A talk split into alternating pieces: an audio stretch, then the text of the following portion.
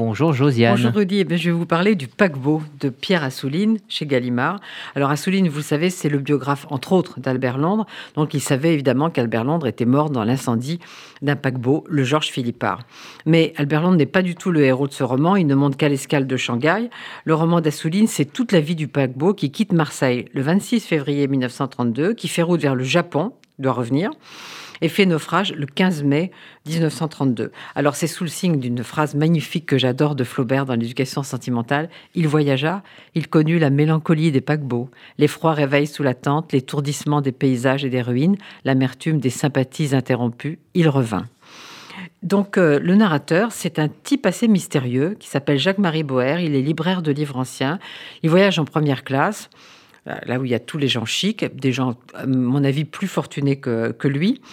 Et puis, euh, on apprend très tard ce qu'il fait vraiment sur ce bateau, mais je vais évidemment pas vous le dire.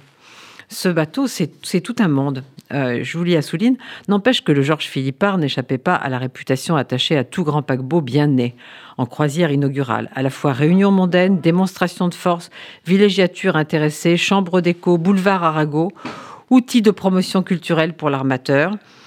Et donc, euh, c'est tout ce monde qu'Assouline, à travers Boer, décrit. Il y a des très beaux portraits de personnages. Il y a une jeune femme, je crois que c'est des personnages qu'Assouline aime beaucoup, qui s'appelle Salomé Pressagny. Elle fait le voyage avec son grand-père, qui est lui-même ancien commandant de bateau.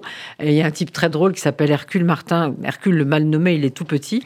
Et euh, Boer l'a surnommé le docteur Knock parce qu'il a un avis médical sur tout. Il prescrit des médicaments à tout le monde. Il y a, beaucoup d'autres personnages. J'ai pas le temps de vous parler ici de, tous. Je voudrais quand même citer un type assez odieux qui s'appelle Georges Maudet de la Cour parce que son épouse, qui s'appelle Anaïs, tombe amoureuse de Boer et réciproquement. Enfin, plutôt, euh, ils ont, ils ont une histoire d'amour qui commence. Ils se promettent de se revoir.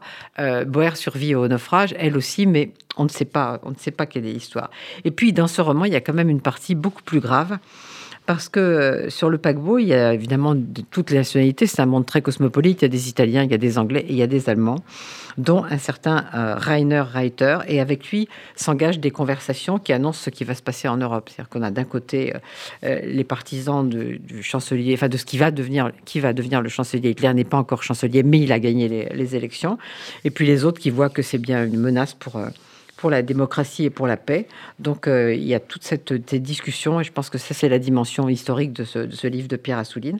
Et puis tout le début, euh, il y a des petits cailloux comme ça qui annoncent que euh, la sécurité au bord de ce bateau n'est pas évidente. Il y a un court-circuit par-ci, un truc par-là. donc c'est comme, j'allais dire, c'est parallèle, le naufrage annoncé et ce qui va s'annoncer en, en, Europe.